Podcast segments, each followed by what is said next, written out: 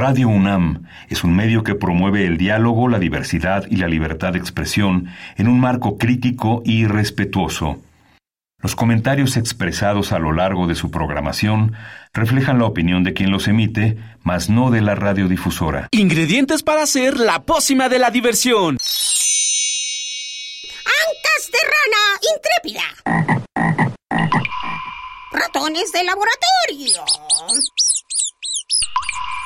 Plumas de pollo creativo. Mm, medio litro de carcajadas. Y listo. Revolvemos todo y decimos...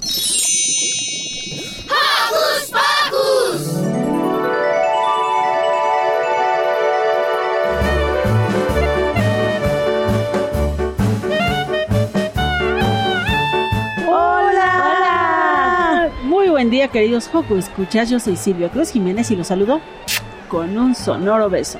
Hola, yo soy Lisbeth Mancilla. Y yo soy Tamara Quiroz. Y estamos contentísimas de saludarles desde la Feria Internacional del Libro de Guadalajara en su edición 2023. Queremos enviarles saluditos a todas y todos nuestros Joco conductores y a nuestro equipo de producción, Isis, Roberto, Luz y Perla, así como a nuestras familias que están en Ciudad de México. Besos sonoros también para ustedes.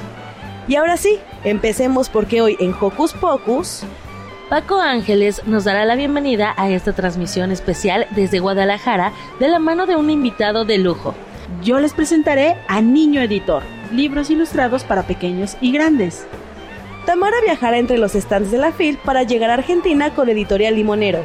Además, Liz tendrá una cita literaria con Malvania que nos platicará sobre su libro Aventuras Malvadas de una superheroína en el origen.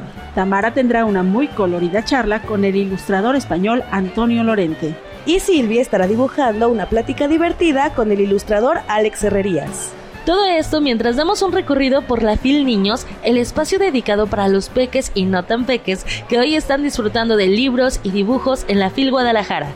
Agradecemos por supuesto a todos nuestros amigos de Radio ODG que nos están acogiendo en esta Feria Internacional del Libro de Guadalajara y que por supuesto ya son nuestros grandes amigos. Así que preparen su postre favorito, alisten sus bocinas y abróchense los cinturones que ya inició Hocus Pocus.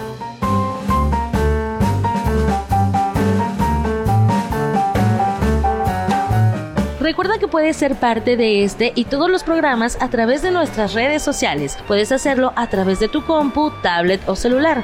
Búsquenos en Facebook como Hocus Pocus Unam. Regálanos un like, comenta nuestras publicaciones y mándanos tus sugerencias musicales. Aventúrate con nosotros y sé parte de esta comunidad sonora. Y para iniciar esta mañanita, escuchemos...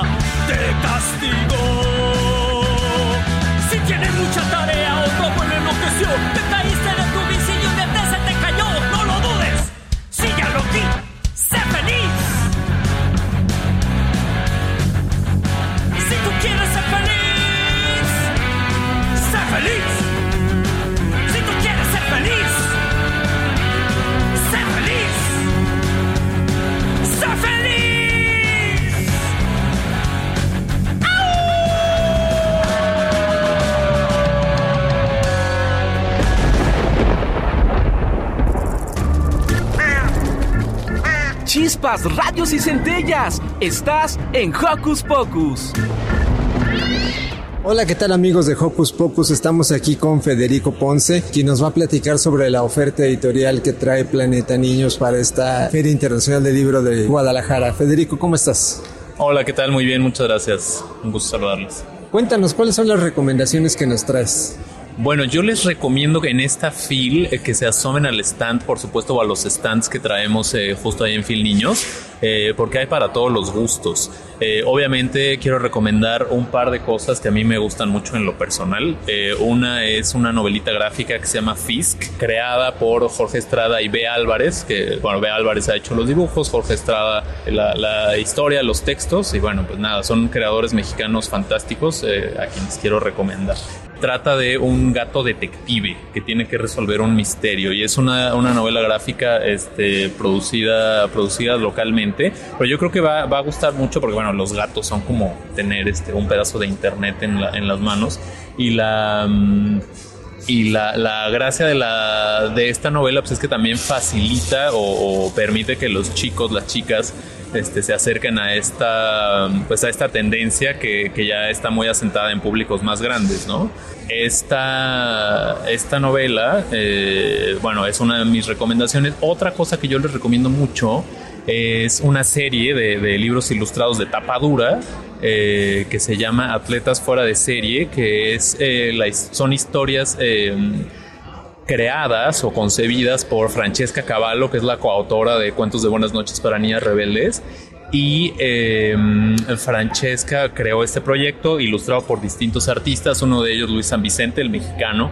Eh, son historias, insisto, muy inspiradoras, muy lindas de atletas paralímpicos que tuvieron, bueno, este, el, pues digamos que su destino se vio marcado, se vio este, sesgado por algún evento que eh, parecía haberles truncado la, pues las, los sueños, las esperanzas, pero la determinación, la fortaleza, este, la valentía de cada, de cada una de ellas y de cada uno de ellos, este, pues los ha, los ha llevado a, pues a la cúspide del deporte universal, ¿no? Eh, son títulos que valen muchísimo la pena para, para, hablar de inclusión, para hablar también de esperanza, ¿no? En un entorno también como tan adverso. Y yo quiero recomendar eso porque son, son materiales que, que no tan fácilmente encontramos en otro tipo de editoriales, ¿no? También si se asoman ahora al, editorial, al stand de, de el, al stand general de Planeta, ahí pueden encontrar oferta escolar para profesores y para y para um, papás que estén buscando como otro tipo de lecturas que recomendar a los a los niños. Hay una oferta escolar que se llama Planeta Lector el sello y allá hay distintos tipos de, de lecturas. Pero yo quisiera ser muy enfático en los atletas fuera de serie porque de verdad es una colección o es una serie de cuatro títulos eh, en la que en la que papás, mamás, hijas hijas e hijos van a encontrar, eh, yo creo que mucha esperanza. A mí me gusta mucho eh, esta, lo, esperanzador de cada una de las historias.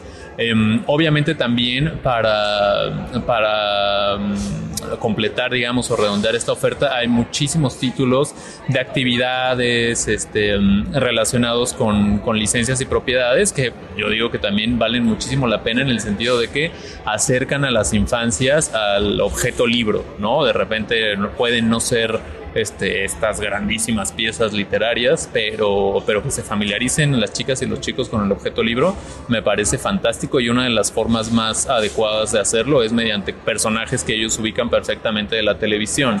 ¿no? Como todo lo que supone Disney, todo lo que supone Nickelodeon, todo lo que supone Gigantosaurus, este, Ladybug, etcétera. Eh, es, es una manera de que eh, chicas y chicos vayan acostumbrándose y haciéndose de su biblioteca personal, que eso también es importantísimo. Y bueno, Federico, cuéntanos, eh, ¿cuál es la propuesta de Planeta a nivel tecnológico? ¿Qué es lo que pueden ofrecer o qué es lo que piensa la editorial respecto a este sentido? Bueno, la, la, verdad es que obviamente tenemos una oferta de libros electrónicos importantísima, ¿no? Buscamos que, que nuestras publicaciones eh, aparezcan tanto en papel como en formato ebook. Eh, sin embargo, cosas como ya muy sofisticadas, este, como que, que hayan surgido exprofeso para la pantalla, no son tanto de nuestro interés porque, eh, bueno, ustedes saben que en la pandemia o en el confinamiento, mejor dicho, hubo una dependencia excesiva de las pantallas, eh, de las pantallas de manera que también eh, tanto, tanto los adultos que deciden la compra como chicas y chicos, pues todos tenemos que buscar un poco este, volver a, a lo poco de normalidad que había pre-pandemia, ¿no? Y eso significa también no depender tanto de la pantalla y sí depender pues del, formato libro y el soporte libro, que es una tecnología este, que lleva siglos condenada a la desaparición y lleva siglos sobreponiéndose a cualquier tipo de, de supuesto avance tecnológico, ¿no? Y para los más pequeñitos de la casa, ¿qué es lo que nos ofrece Planeta? Uy, eh, hay una oferta eh, muy grande. Yo recomiendo, es que ahí sí, lo que recomiendo es que se familiaricen con el objeto libro. Hay, eh, vayan al stand. Hay muchos board books, este, es decir, estos libros de, cartón. Este, mm, hay por supuesto también oferta para leer en familia, ¿no? ahí sí creo yo que vale mucho la pena la oferta de, también de plan lector, que está muy pensada para, para leerse en compañía de, de, una persona adulta, ya sea un docente o una mamá o un papá o el adulto que esté a cargo de, de acercarle libros a la, a la niñez. Ahí, ahí creo que vale mucho la pena buscar eso, pero naturalmente pues siempre el gusto de, la niña o el niño es el que debe prevalecer, ¿no? Eh, hay materiales como Citotito, por ejemplo, que son estos libros de, cartón muy, este, tal cual, muy para que se maltraten con las manos de los niños, pero insisto, para que las niñas y los niños se acostumbren al, al objeto libro y lo manipulen. Eso es como para mí importantísimo. Y bueno, ya para finalizar, ¿de ¿dónde podemos encontrar todo el catálogo, toda la oferta que trae Planeta? Bueno, yo recomiendo que se asomen, por supuesto, a la página planetadelibros.com.mx. Ahí viene en el menú viene infantil y viene una, este, vienen segmentados por edades, que bueno, eso siempre es relativo, ¿no? Cada cada infancia tiene sus etapas y demás, pero siempre orienta también. Cuando, cuando uno es adulto, pues tampoco es que esté acostumbrado a prescribir este, libros en función de las edades, pero orienta mucho. Em, y de verdad que en los stands también eh, lleguen y, pregunten y déjense, déjense ayudar por las personas de Planeta que están ahí, porque están muy, muy capacitadas para para encontrar la lectura, la lectura ideal en función de los gustos este, de, las, de las infancias. Ok, Federico, muchísimas gracias por estos minutos para Hocus Pocus y esperamos vernos pronto. Gracias a ustedes. Que estén muy bien.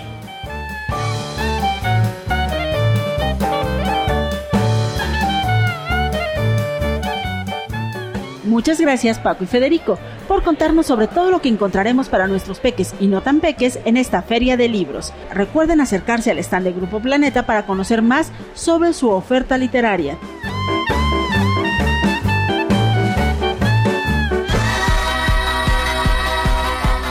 ¿Qué hacer este fin de semana? Ver, escuchar sentir, reír, disfrutar. ¿Qué hacer en tu tiempo libre?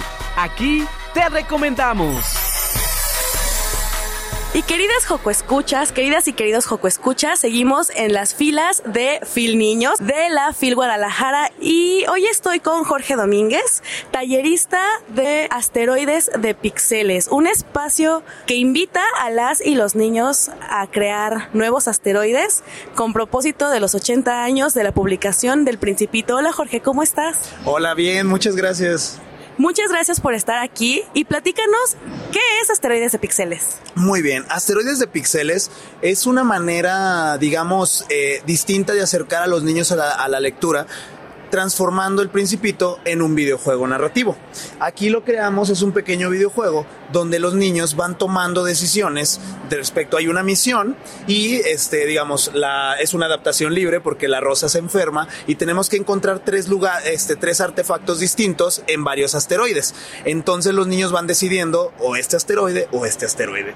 La intención del taller es explicar cómo las historias se cuentan a través de distintos medios, este libros, películas, videojuegos, sin satanizar ninguno de estos medios, entendiendo que puede haber libros buenos, libros malos, videojuegos sin sentido y videojuegos que nos hacen pensar, analizar y crear nuevas historias.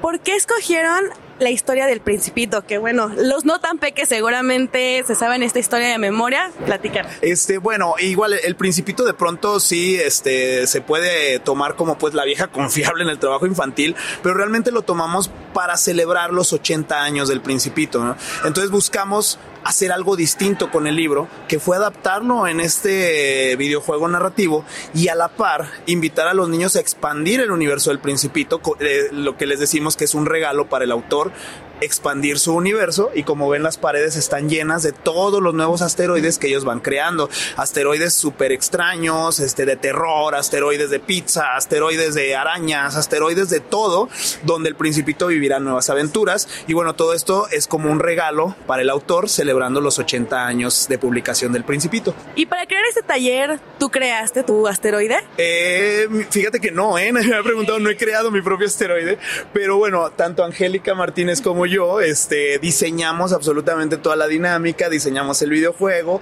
creamos todo este concepto, pero mira qué interesante, creo que mañana nos sentaremos con los niños a diseñar nuestro propio asteroide. Eso es obligatorio.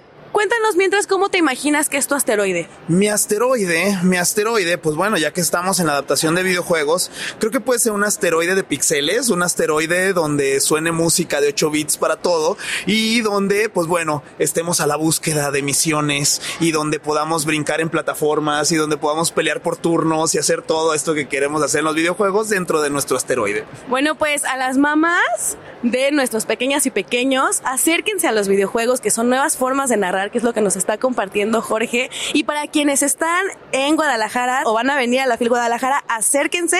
Estamos en el stand 9 de talleres dentro de la FIL Niños de FIL Guadalajara. Muchas gracias Jorge por contarnos de esta tan bonita iniciativa. No, pues de que gracias a ustedes por acercarse, por preguntar, por fomentar también el interés en las personas y bueno, esperemos que estén aquí de visita en Fil Niños en lo que estamos en la Feria Internacional del Libro. Ya les contaremos, Sil, cómo quedó nuestro asteroide. Yo soy Liz, regresamos.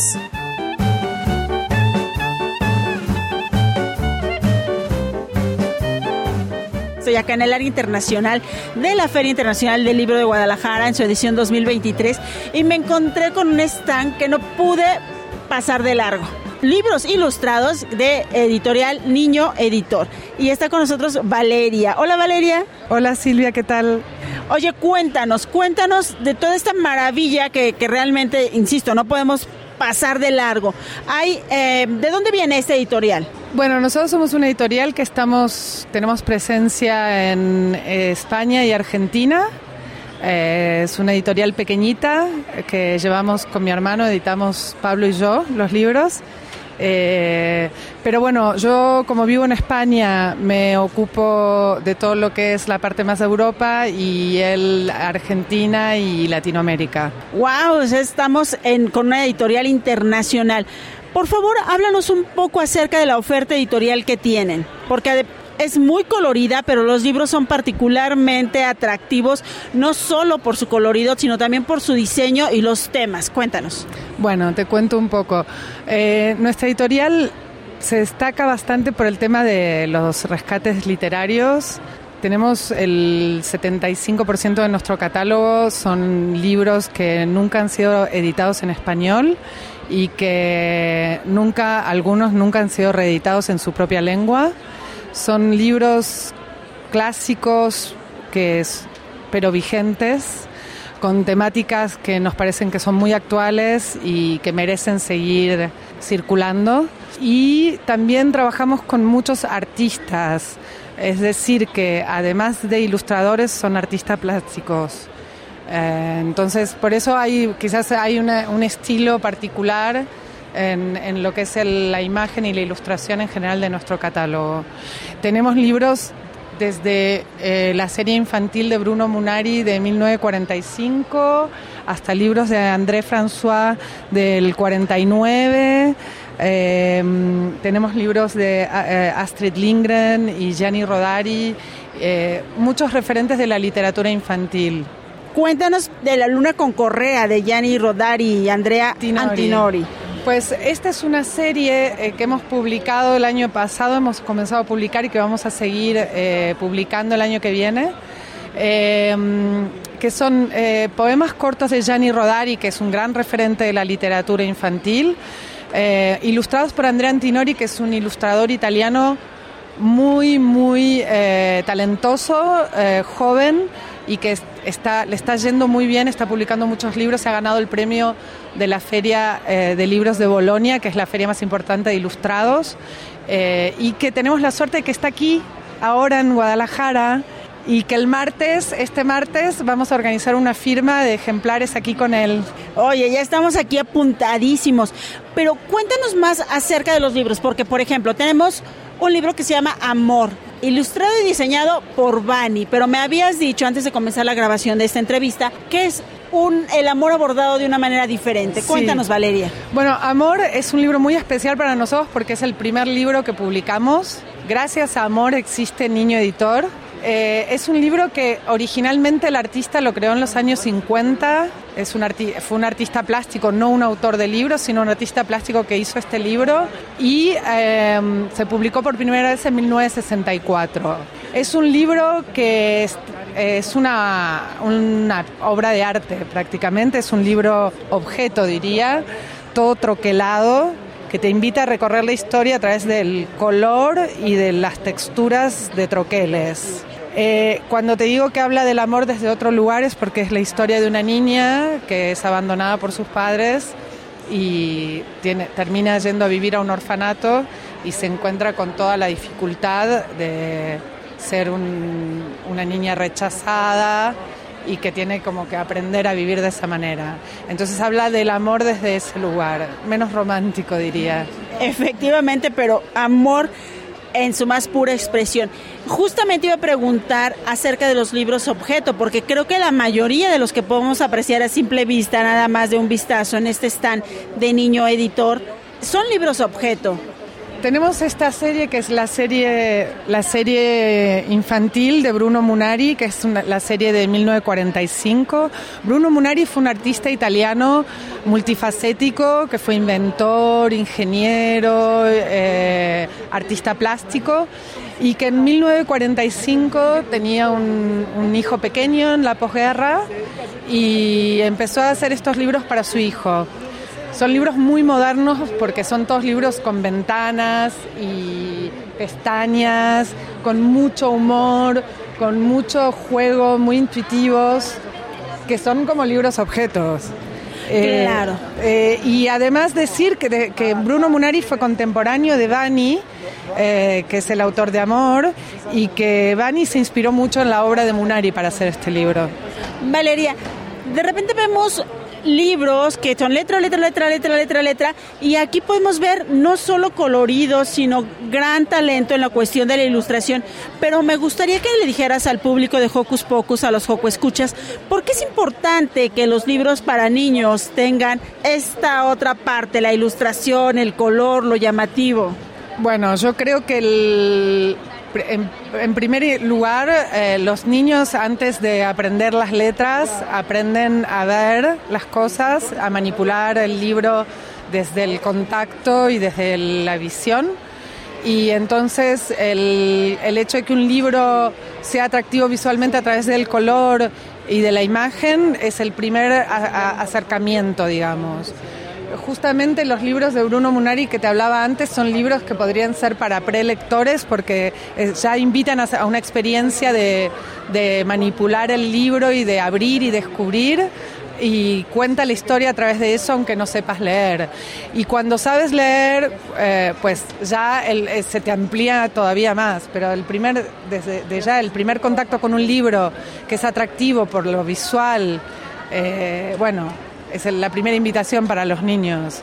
También decir que, los padres puedan compartir esto con sus hijos, porque la lectura siento que eh, el primero que tiene que invitar al niño a leer es en casa, más allá de la escuela, y que es un momento de, como de intimidad entre la familia, bueno, fundamental. Valeria, cuéntanos, porque ya nos dijiste que Niño Editor está en España y está en Argentina. Pero ¿qué pasa con el resto del mundo y principalmente con México? ¿Cómo podemos, quienes en este momento no están aquí en esta Feria Internacional del Libro de Guadalajara en su edición 2023, acercarnos a Niño Editor y a todas estas maravillas que traen para nosotros? Y bueno, ya veremos, porque por ahora no tenemos distribución aquí en México. Esta semana que viene vendrán librerías a visitarnos, quizás algunas compren nuestros libros para poder venderlos aquí en México. Eh, así que de momento los invito a visitar nuestras redes sociales, eh, nuestro, nuestra página web. Bueno, nada, y quizás ojalá en algún momento nuestros libros estén disponibles en las librerías en México. Pero para nuestros amigos de Radio Universidad de Guadalajara y las estaciones hermanas que nos escuchan, pueden venir a ver este stand de Niño Editor que está en el área internacional de la Feria Internacional del Libro en el pasillo JJ están 25. Vengan ustedes, visiten a Valeria, a Pablo, vean todo lo que tiene Niño Editor porque de verdad está maravilloso. Ustedes que están cerquita aquí, vengan, dense una vuelta, no se lo pueden perder. Y bueno, el resto de nosotros, cuando no estemos aquí, pues los buscaremos en sus redes sociales. ¿Qué nos repites, por favor? Sí, es niñoeditor.com o arroba niñoeditor, sin ñ. Sí, niño. Ni, ni, o. Niño Editor. Sí. Pues Valeria, muchísimas gracias por compartir con el público de Hocus Pocus y con el público de, de la Radio Universidad de Guadalajara esta experiencia. Gracias a ti por todo. Gracias.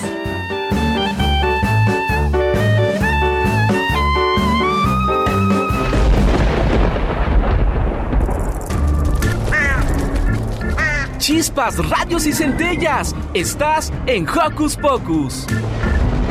Estamos con Vanessa Campos en Limonero, en este stand que se encuentra en el área internacional de la Feria Internacional del Libro de Guadalajara. Hola, oye, cuéntanos por favor sobre Limonero, qué novedades han traído a este encuentro literario. Hola, buenas tardes. Eh, como novedad tenemos Capitán Nudo y su estúpida sombra, eh, que rescata un poco eh, cómo los niños tienen que enfrentarse a, sus miedos y, un poco eh, atreverse a hacer las cosas, ¿no? también tenemos como novedad un día genial de Anne Laval y este trata un poco de una niña que ve a sus padres frustrados por las noticias del día a día y decide dar un paseo se encuentra con sus amigos y eh, tiene un día fantástico lleno de, de, aventuras imaginarias y dice al final, los, los padres estarían más felices si, si dieran paseos más seguido, ¿no? Entonces, este, también tenemos dónde dejar a mi hermanita como novedad, Momento Lobo y Desayuno. Desayuno. Cuéntanos de este, este libro que además estamos viendo que es de Micaela Shirif eh, y además ilustrado por Gabriel Alaiza, si, si no me equivoco. Entonces platícanos pues de esta historia que vemos como, como un, un buzo con una mujer en pleno romance. Este, esta historia fue publicada originalmente en Perú, pero aquí la editorial le cambió el final. Entonces es una historia que pueden encontrar con una novedad. Ah, Eh, es un poco acerca de, de la imaginación, porque siempre se rescata la imaginación en los niños, pero los adultos también la tienen, ¿no? Entonces eh, es el relato de- del día a día de una señora que eh, tiene encuentros con eh, figuras míticas del mar y al final resulta que ella es una sirena. Esa es la sorpresa. Esa es la sorpresa. Oye, pero además las ilustraciones son bastante lindas e interesantes, muy del día a día, como muy común, pero no tan común estar desayunando, por ejemplo, con una morsa, ¿verdad? Sí, y justo es que ese es el fin de esta editorial de Limonero, rescatar un poco la historia a través de la ilustración, ¿no? Porque eso pues nos tiene nos tiene nos tiene mucho que decir las las ilustraciones y puede darte más a la imaginación. Claro, oye, Limonero es una editorial argentina, pero bueno, antes de, de grabar esta entrevista me comentabas, bueno, te pregunté si eran solamente para los niños estos libros y me hiciste una observación bastante interesante que también tienen libros que son más para los papás, ¿no? Que llegan las historias más a los papás por los temas que se abordan. Por ejemplo, eh, este libro que tenemos aquí que se llama Mi Pequeño. Claro, este, como te decía, el limonero trata de rescatar mucho la il- la ilustración para contar historias y no solamente se dedica como a sacar libros para que aprendas algo, ¿no? Sino como el libro como un objeto de disfrute. Entonces también van dirigidos para los adultos. Esta historia de mi pequeño eh, es casi pura ilustración y narra como la historia, pues de cuidados, ¿no? De cómo la mamá cuida al niño y al final ese hombre que se convierte eh, cuida a la mamá. Historias que, que nos conmueven, historias que también nos hacen, que no son tan, que no nos son tan ajenas, ¿no? En el día a día. Oye, ¿qué otra novedad tienen para eh, la gente, vaya, la gente que venga aquí a la FIL y que se acerque a Limonero? ¿Cuáles recomendarías, por ejemplo, si tienen a un pequeño de entre 5 y 10 años? Yo les recomendaría Vida de un lápiz. Este, a todo el mundo se nos pierden los lápices, ¿no? Nunca terminamos uno. Entonces, este, este va pasando de mano en mano y se va presentando la historia de las personas que van teniendo ese lápiz y cómo de alguna manera les cambia la vida, ¿no? Y con ilustraciones hechas a lápiz, bellísimas. Vaya que sí. Vanessa, muchísimas gracias por eh, platicarnos lo que encontraremos en Limonero, en esta FIL Guadalajara número 37. Invitamos a la gente que venga aquí a la FIL, se acerque a este lugar, a este stand, y si no, bueno, la gente que nos está escuchando a través de las frecuencias de Radio UNAM, a que conozcan más a través de las redes sociodigitales. Muchísimas gracias.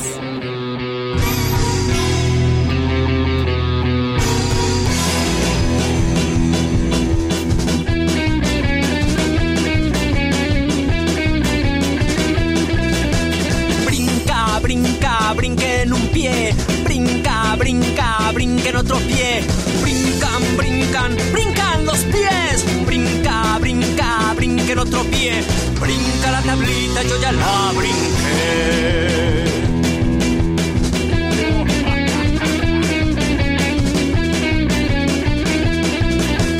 Brinca de gusto o brinca de susto. Brinca como rana o brinca en la cama. Brinca en trampolín como un chapulín.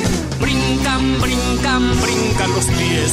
Brinca, brinca, seis y doce pies.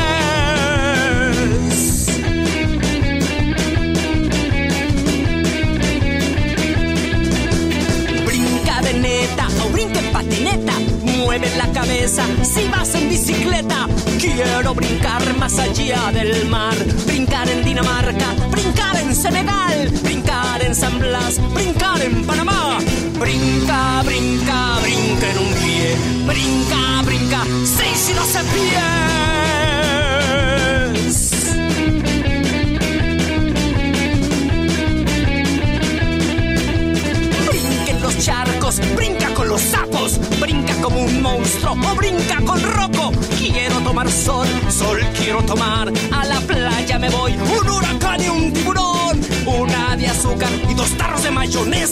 Todo en vacaciones fue puro reventón.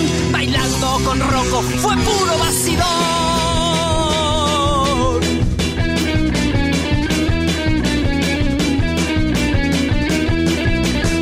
Brinca, brinca, brinca un pie.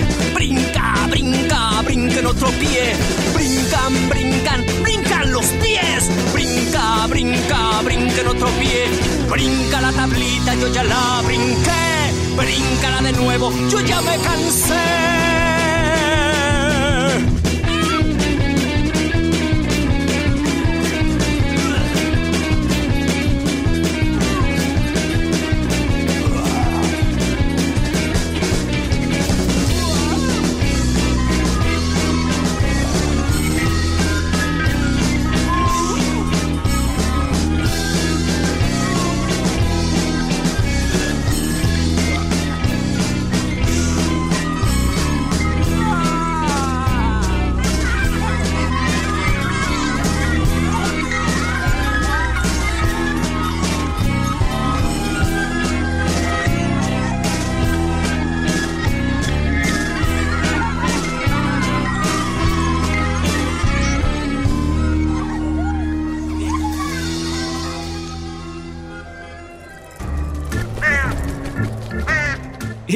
Si te gusta navegar por las redes sociales, síguenos en Facebook y danos un like.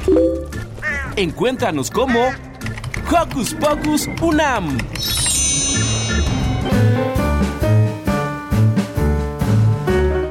Escucha, yo sigo paseando por el área infantil de la Feria Internacional del Libro de Guadalajara y estoy muy feliz porque tengo enfrente a dos retronautas del futuro de la FIL Niños.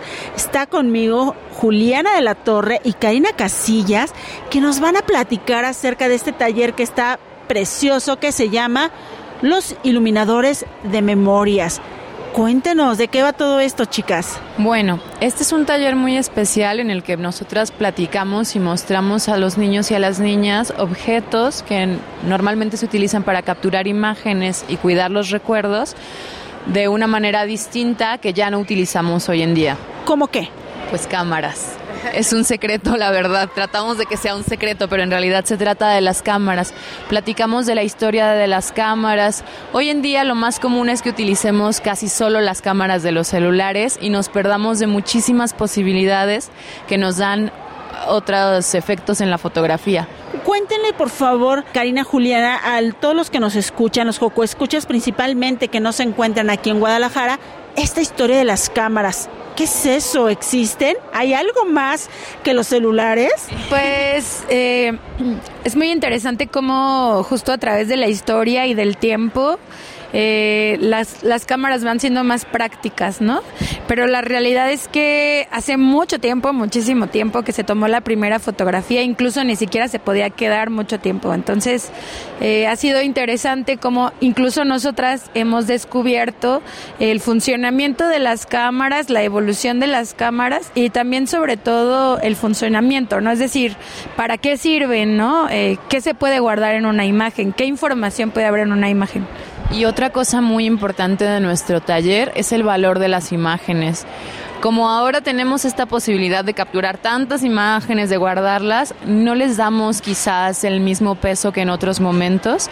Y entonces lo que nosotras buscamos en este taller con los niños es que agudicen sus miradas y busquen los objetos con mayor atención para que puedan capturar imágenes que sean especiales. Agudizar las miradas, ¿qué es eso, Juliana? Pues hablamos mucho, por ejemplo, de cuáles son los materiales o las características de todo lo que observamos, no dar, no, de tratar de no dar por sentado lo que estamos mirando. Estas lámparas que están arriba de nosotros en este momento y, que, y las que están arriba de las casas de, los que, de las personas que nos escuchan o a un lado de ellos, seguramente son lámparas muy diferentes. Entonces, nuestra mirada y nuestras palabras tienen la capacidad de hacernos comprender esas diferencias y ver cada detalle. Por ejemplo, cuando vemos fotografías junto con los niños podemos saber muy bien y ellos y, hay un hay una inteligencia que está en todos los seres humanos y en su memoria, que tiene que ver con ¿Cómo sabemos que es de día? ¿Cómo sabemos que es de noche? ¿Que está atardeciendo o amaneciendo? Y todo eso podemos encontrarlo en una imagen y podemos decidirlo también al momento de capturar una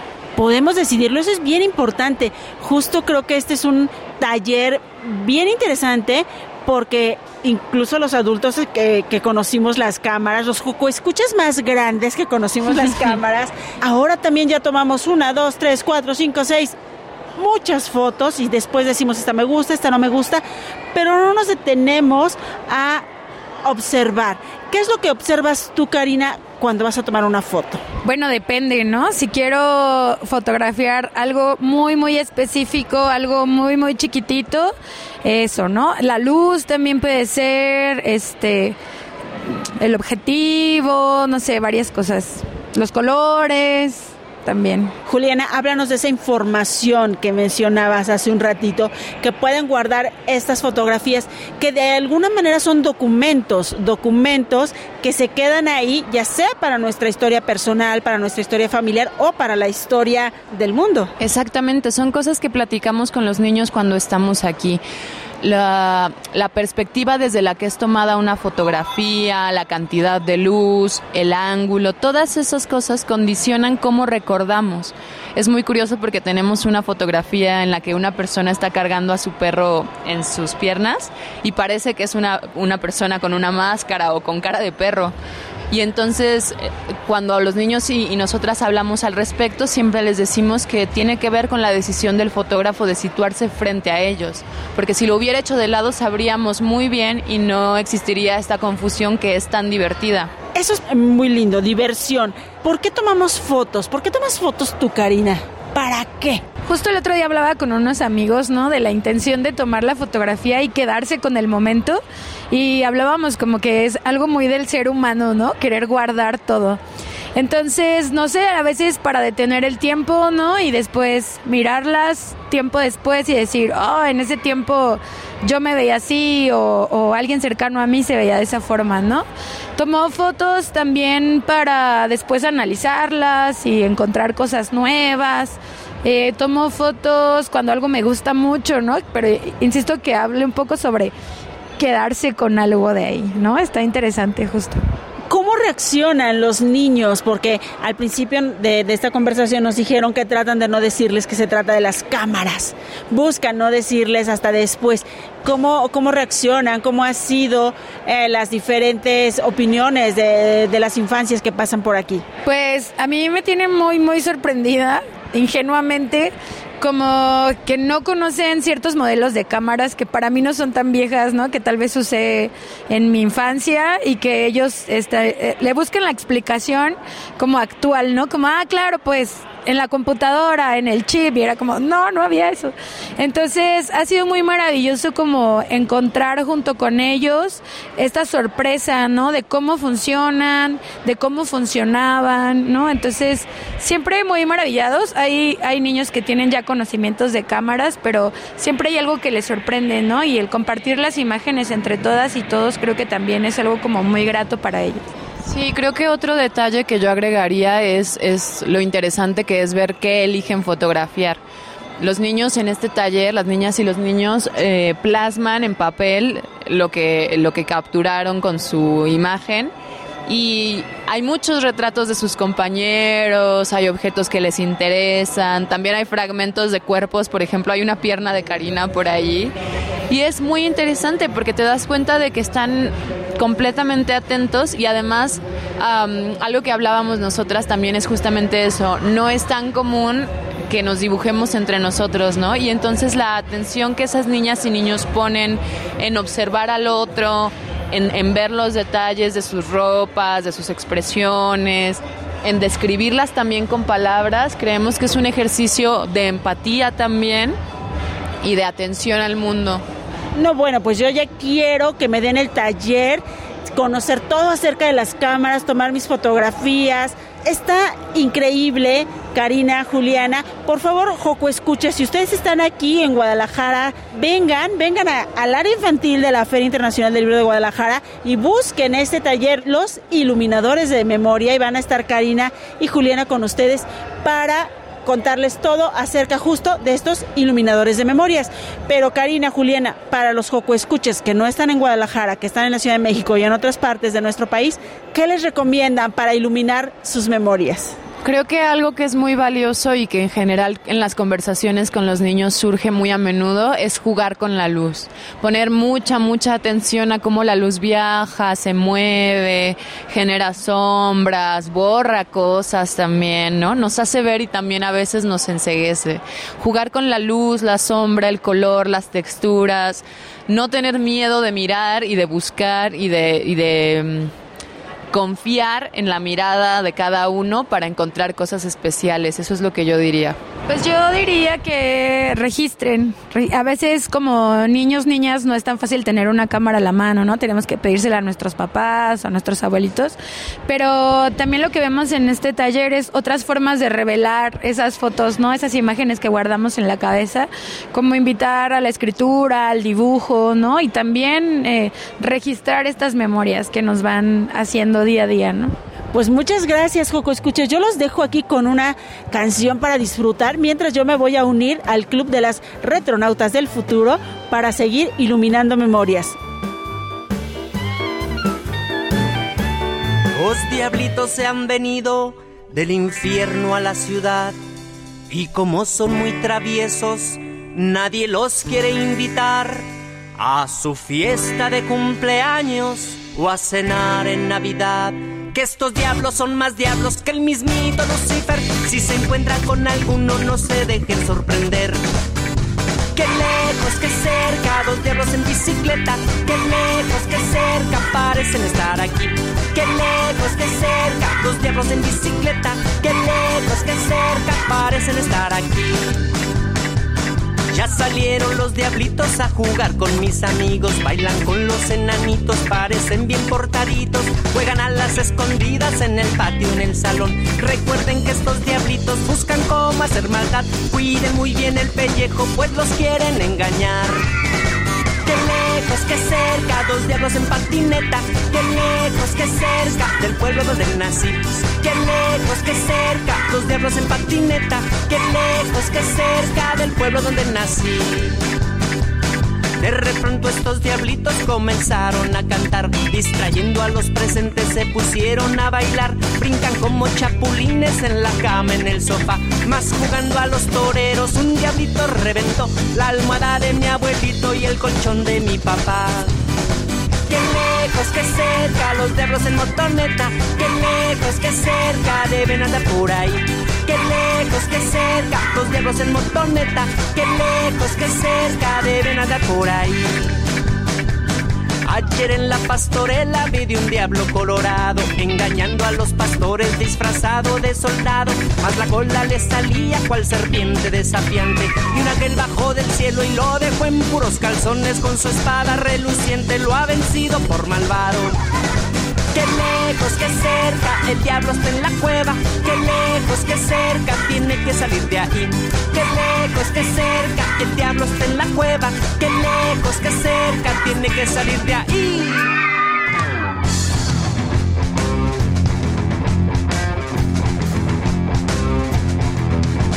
El ángel no puede sacar al diablo, el diablo no puede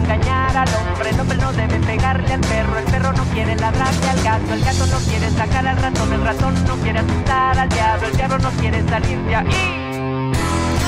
Qué lejos, que cerca del infierno está la tierra, qué lejos, que cerca, yo no quiero estar ahí. Qué lejos, que cerca del infierno está la tierra, qué lejos, que cerca, yo no quiero estar ahí.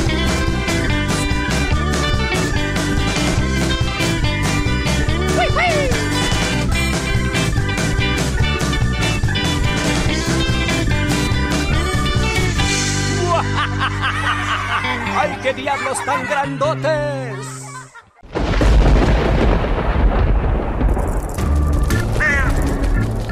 Chispas, radios y centellas. Estás en Hocus Pocus. Encontramos en el stand de Edelvives con Antonio Lorente. Él es ilustrador y bueno, gran parte de su trabajo lo tiene con esta editorial. Hola Antonio, ¿cómo Hola, estás? ¿qué tal? Encantado de saludaros. ¿Cómo te trata esta film? Oh, estupendamente. Es la primera vez que vengo, pero espero venir por muchísimos años más porque estoy muy contento con el recibimiento y con, con los mexicanos en general, porque no solamente he estado en la FIL, he estado en diferentes sitios firmando y ha sido todo un acontecimiento. La verdad que estoy contento. Excelente. Oye, platícanos de tu participación en este encuentro, sobre todo pues con la ilustración, ¿no? Tienes varios libros ilustrados y bueno, eres el maestro del lápiz y nos gustaría que nos platicaras cómo llegas a esta labor, dedicarte a la ilustración. Pues fue un poco sin querer, porque estaba haciendo, hice un proyecto, realicé un proyecto que se llamaba Genios, que de hecho es el primer libro que hago con el, el Editorial, y fue una beca que me dieron en Madrid. Y bueno, empecé a hacer el libro, y cuando lo terminé lo presenté a Edelvive, lo presenté con la gran suerte de que me cogieron, y el libro se editó, funcionó muy bien, y a partir de ahí ha salido todo como rodado, todo como digo yo, un poco sin querer, ¿no? Como año tras año haciendo proyectos, viendo que la gente los consume muy, y le encanta, y me dice cosas muy bonitas, y me espera un largo recorrido todavía con Edelvives. ¿Qué le dirías a los Joco Escuchas y las Joco Escuchas sobre esta labor de dibujar, de ilustrar, pero también de reimaginar y reinterpretar las historias a través de los dibujos? Bueno, le diría que al final es una manera de leer el clásico de toda la vida de una manera original y de una manera más bonita, porque al final son libros objetos de arte.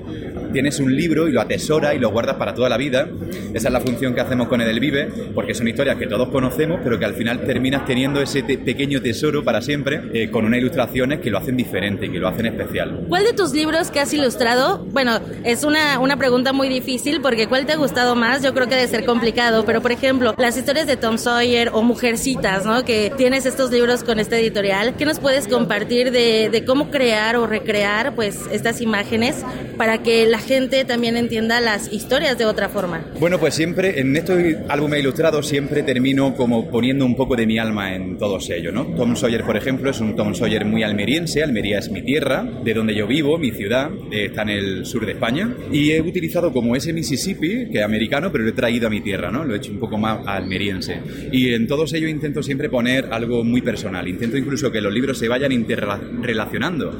Que algunos de los personajes que hay en unos libros, por ejemplo, Ana la de Tejas Verde y Diana, aparecen en el libro de Tom Sawyer de una manera discreta y conecto todos los libros para que de esa manera sea especial y que los lectores, conforme lo vayan leyendo, vayan descubriendo cómo los personajes van pasando de un libro a otro. Claro. ¿Cómo has visto tú en este recorrido por el mundo la ilustración en general, ¿no? En estos tiempos que corren, sobre todo porque, por ejemplo, ya hay tecnologías, ya puedes dibujar en una tablet, lo puedes hacer con un lápiz también. Al final los resultados, pues, son, son de cierta forma distintos, pero al ilustrar tienes un sello. ¿Cómo ha sido para ti esta experiencia con la tecnología ilustrando? Tengo la gran suerte de formar parte de la ilustración en un momento en el que estamos en auge, ¿no? Eh, antes los ilustradores no nos conocía nadie, era como siempre conocían la historia, pero con suerte salía dentro del libro con los créditos en pequeñito y ahora, sin embargo, eh, mm, la gente empieza a coleccionar tu trabajo, porque tú puedes comprarte Peter Pan en un libro finito y pequeñito, o puedes comprarte este libro que es ilustrado por Antonio, ¿no? Al final tiene como, como esa connotación artística y tengo la gran suerte de, de formar parte del ilustrador en este momento. Las nuevas tecnologías eh, son buenas, creo que, que, ayudan, ayudan a complementar el trabajo y a trabajar de una manera más rápida muchas veces, porque yo trabajo casi siempre con wash y óleo, que son técnicas tradicionales, pero también termino digitalizando algunas veces y termino haciendo pues algunos detalles y colores digitales. No sé, creo que complementar es bueno y las técnicas son muy variadas. Claro. Oye, y para los coco escuchas que nos, que nos están sintonizando esta mañana, ¿cómo les dirías que se acerquen a dibujar? Porque, bueno, muchas veces decimos, yo no soy bueno dibujando, pero luego descubres que sí, también hay que practicarlo, ¿no? ¿Cómo acercarnos al arte en general, pero sobre todo a la ilustración? Dibujar es un placer, es un placer. Y muchas veces hay que dibujar, pues lo que no hay que dejar es de dibujar, porque hay un, una persona me dijo una vez, todos empezamos dibujando, pero yo dejé de dibujar, ¿no? Al final es como que dejas de dibujar, pero si tú recuerdas cuando éramos niños estábamos siempre dibujando. Lo único que yo no dejé de hacerlo, por eso ahora soy ilustrador. Creo que la gente que le gusta, la gente que le motiva, debería de seguir haciéndolo, de no frustrarse y sobre todo hacer las cosas con tranquilidad y con amor. Y luego, pues bueno, si te quieres dedicar a esto, es un mundo precioso.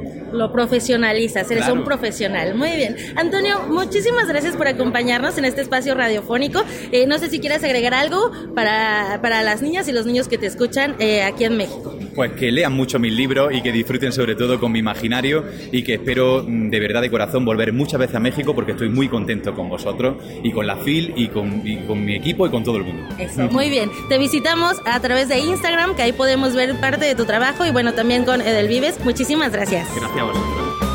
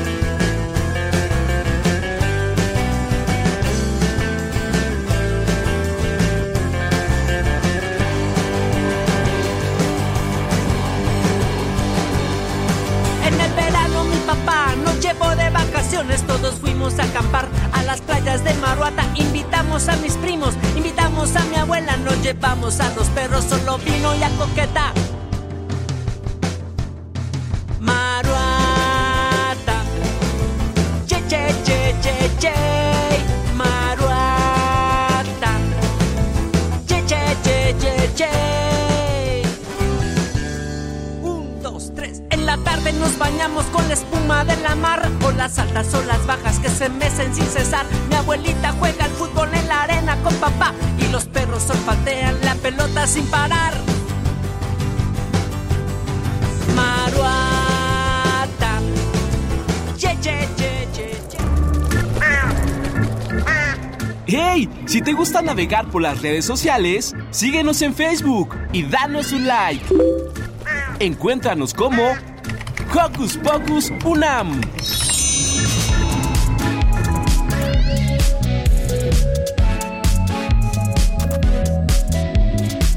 Sigamos conociendo a los ilustradores que acompañan nuestras historias favoritas.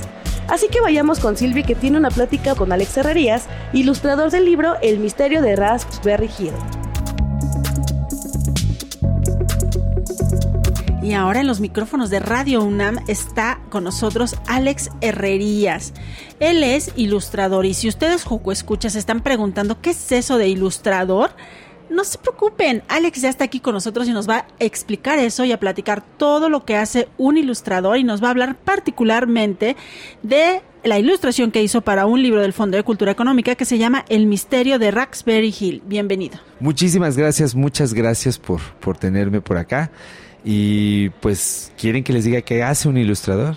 Por favor, porque sabemos que tú eres egresado de la Facultad de Diseño de la UNAM. Es correcto. Eres de los nuestros y eso nos Por encanta. supuesto.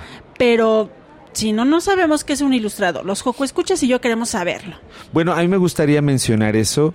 Eh, yo siempre dibujé, a mí siempre me gustó dibujar. Casi todos los ilustradores, la gente que hace dibujos, cómics, pues tenemos eso en común. Desde niños dibujamos y cuando tocó escoger qué estudiar, pues me fui en, en ese momento en la, a la Escuela Nacional de Artes Plásticas a estudiar diseño y comunicación visual eh, con la especialidad en ilustración. Digo, ahora soy docente ahí en la Facultad de Artes y Diseño. ¿Qué hace un ilustrador? Un ilustrador hace dibujos, pero eh, a completa historias, ¿no?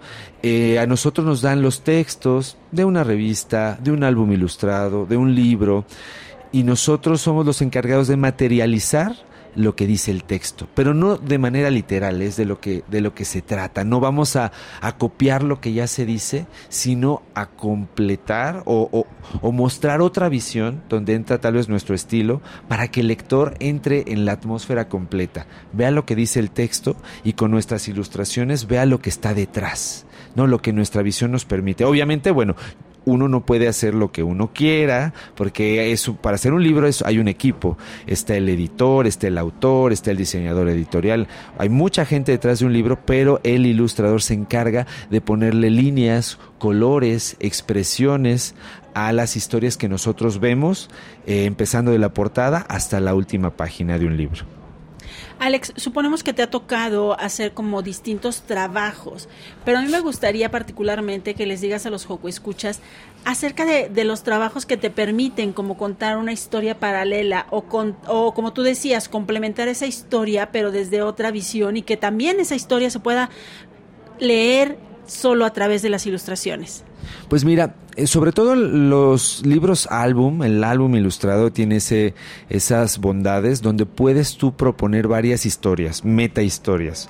La historia, por ejemplo, imagínense que tenemos la historia de una abuela y un niño que tienen que hacer el pastel más grande del mundo, pero el ilustrador se le ocurre que en la parte de atrás de la cocina a lo mejor hay unos ratones o a lo mejor hay algún espíritu, algo, las cacerolas, no sé, contamos otra historia paralela, de tal suerte que el lector eh, puede ver el libro y encontrar más cosas de lo que propone solo el texto.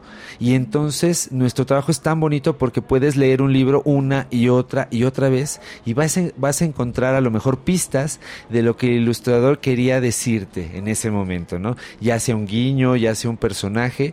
Entonces siempre denle más de una leída a un libro porque van a encontrar cosas que tal vez a simple vista podían pasar desapercibidas. Queridos escuchas, Alex, Alex Herrerías, eh, ha trabajado con muchos niños, ha trabajado muchas otras cosas y su trabajo pues se puede ver en México, en España, en China, en Estados Unidos, en Canadá, en Irlanda, en Suecia, Colombia, Líbano, Perú y Brasil. Y últimamente podemos agregar, agregar Alemania y Australia con dos proyectos que vienen aquí a la feria, Emiratos Árabes. La verdad, yo puedo estar muy contento porque yo estudié lo que me gustaba y ahora trabajo de eso. Y mi trabajo se ha ido por el mundo y este año yo he tenido la fortuna y el año pasado de también irme con mi trabajo. Me ha tocado estar en Emiratos Árabes, en, en Dubái, siendo juez de un concurso de ilustración eh, preparar un proyecto para el año pasado en la FIL, aquí donde estamos, en la FIL de Guadalajara, el país invitado fue Sharjah. Y hicimos un proyecto con una ilustradora de Sharjah que se presentó aquí y fui para allá para trabajar con ella. Este año fui a la Feria del Libro de Buenos Aires, a la de Perú y bueno, la FIL me invitó ahora a mi casa a México a dar un taller de ilustración para ilustradores. Entonces, bueno, pues, ¿qué les digo? Eso también nos emociona muchísimo y nos emociona más que tu talento de alguna manera lo estés enfocando sabemos que tienes como muchas eh, vertientes y muchas posibilidades, pero que lo estés enfocando hacia las infancias, hacia esas ilustraciones de libros infantiles. Y antes de, de, aterrizar en el misterio de Raspberry Hill, me gustaría que nos hablaras acerca de las técnicas de trabajo que utilizas para la literatura infantil. Bueno, yo tengo que mencionar que en particular ahora me interesa mucho hablarle a los niños porque tengo uno en casa, ¿no? Uno que, mi pequeño de seis años, y me hace tanta ilusión que mi trabajo lo pueda leer él, ¿no? Lo pueda ver él. Ahora, ahora él hace sus libros, me ve dibujando al papá y hace sus propios libros. ¿Con qué técnicas? Bueno, a mí me gusta trabajar con los lápices, el grafito creo que han sido las técnicas que más me han gustado desde siempre, eh, las tintas eh, y muchas técnicas digitales. Vamos a mencionar que hoy en día eh, dependiendo del tiempo que tienes y de lo que se necesita para el proyecto, es la técnica que uno utiliza. Porque las técnicas digitales tratan de o emulan pues lo que hace una acuarela, lo que hace un lápiz. Pero digamos que si tenemos bastante tiempo y las condiciones como un libro en blanco y negro y el papel lo permiten, haces algo con lápiz, con grafito que se ve fantástico. Si estás corriendo y tienes que entregar todo, por ejemplo, para, para una cuestión de página web o, o algo que no se imprime, pues te vas a la parte digital. Porque te piden los archivos en capas, porque lo van a animar. Entonces hoy en día el ilustrador tiene a la mano muchas técnicas de representación, pero yo defiendo que siempre es mucho mejor conocer las técnicas análogas, desde las crayolas, desde las acuarelas, para entonces poder pasar a, la parte digital, pero ya con el conocimiento de cómo funciona, ¿no? Cómo funciona el agua, el papel, los blancos. Entonces, bueno, hoy en día todas son técnicas, lo importante resulta ser el concepto que queremos narrar. Quiero aprovechar justo tu respuesta para que le comentes a los Joco Escuchas la importancia justo del estudio y de los procesos, porque si es bien bonito dibujar, pero no es como dibujar de la nada. Nos acabas de explicar que hay que seguir un proceso y para poder llegar a estas cuestiones digitales que ahora ellos están tan acostumbrados y que tienen tan a la mano, también hay que conocer más cosas. Sí, por supuesto. A nosotros nos dicen siempre, oye, para que hagas estos libros, que llegó la musa en la noche, cómo te inspiras, qué pasa y realmente tenemos un proceso, un método, ¿no? Primero investigamos el tema, hacemos lo que, lo que hoy le llaman mood board, le- tomamos referencias con internet, ahora es muy fácil. Quieres hablar de un país en espacial, mm, tecleas el, el lugar o de un animal y tecleas las imágenes. ¿Para qué? Para que eh, la creatividad que tenemos en la cabeza, la ardilla que tenemos ahí con su rueda, empiece a trabajar y entonces nosotros ya sepamos qué hacer.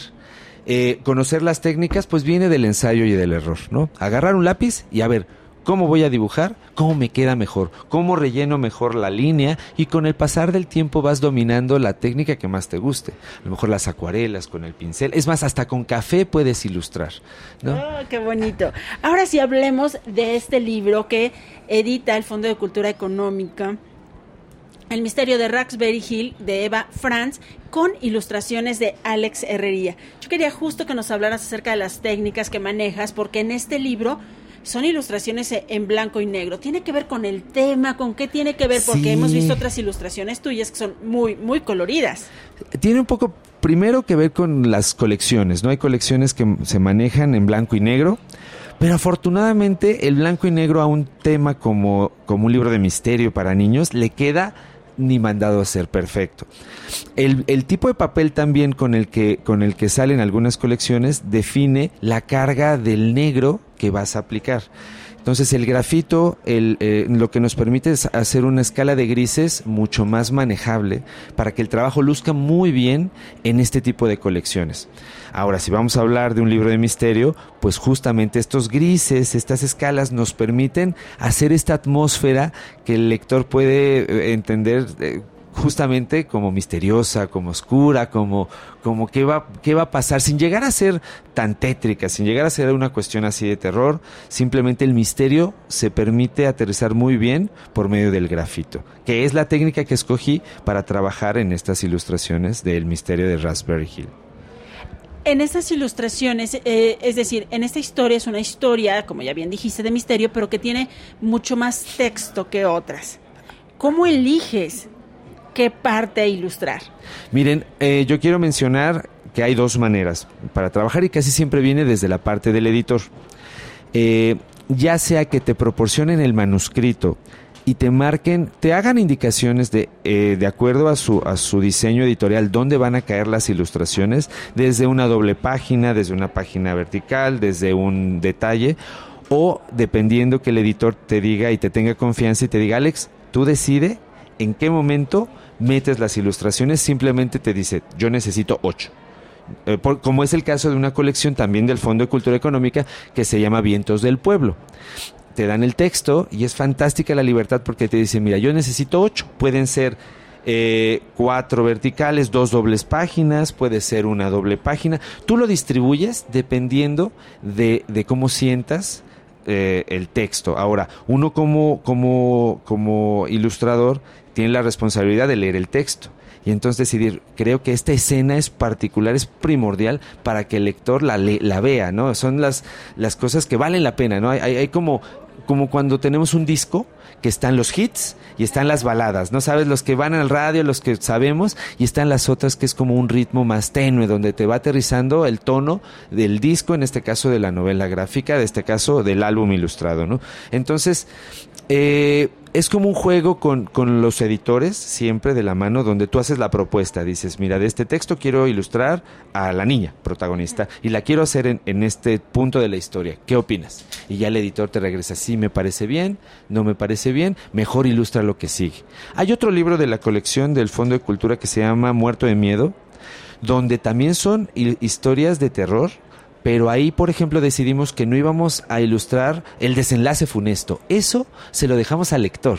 Nosotros ilustramos hasta antes de que ocurra la tragedia, el punto antes de que salte al precipicio y lo que sigue lo dejamos para que la im- imaginación de los lectores acompleten esa parte, ¿no? Entonces, son todas las posibilidades que puedes hacer en este tipo de publicaciones. Oye, pues nos encanta, nos encanta tu trabajo, nos encanta que compartas con el público de Hocus Pocus y por favor, hazle una invitación a nuestros escuchas para que lean este libro, para que conozcan tu trabajo y también lean los libros de la colección del Fondo de Cultura Económico que están económica, perdón, que están hechos especialmente para ellos. Claro que sí, pues miren amigos, yo soy Alex Herrería, soy ilustrador del Misterio de Raspberry Hill. De los últimos títulos, este acaba de salir, está calientito, salido del horno, me gustaría que pues le dieran la oportunidad de verlo, de, de conocer a la niña protagonista, qué es lo que le ocurre, por qué llega ese sanatorio que está ahí en la portada, que se, eh, que, que se sumerjan en la lectura y así como yo hay muchos colegas muy talentosos, muchos equipos, muchos libros fantásticos de esta colección y pues que, que se presentan aquí en el Fondo de Cultura Económica, ¿no? Y bueno, pues si tienen alguna duda, pues me pueden escribir por las redes sociales y decir, oye, ¿qué quisiste decir con esta imagen? Y con gusto se las eh, resolvemos, ¿no? ¿Cómo te buscamos en redes sociales? Yo estoy, pues, sobre todo en Instagram, eh, como Alex Herrerías Ilustrador. Eh, mi foto es, es un luchador enmascarado porque me gusta mucho. y este, una ilustración también. Y bueno, pues estoy ahí, eh, pues listo para platicar, para, para hablar de algo que me apasiona, que es mi profesión y que ahora también es lo que yo enseño, ¿no? Que es la, la ilustración. Pues muchísimas gracias, Alex. No, hombre, muchas gracias y pues que estén muy bien.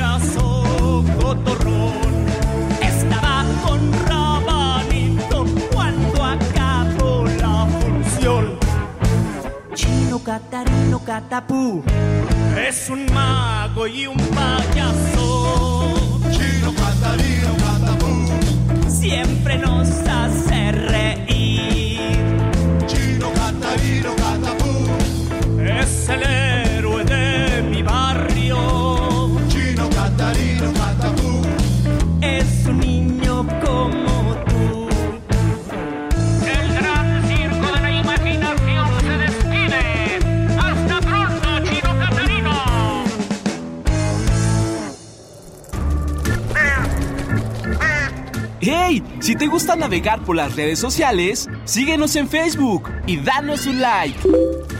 Encuéntranos como Hocus Pocus Unam.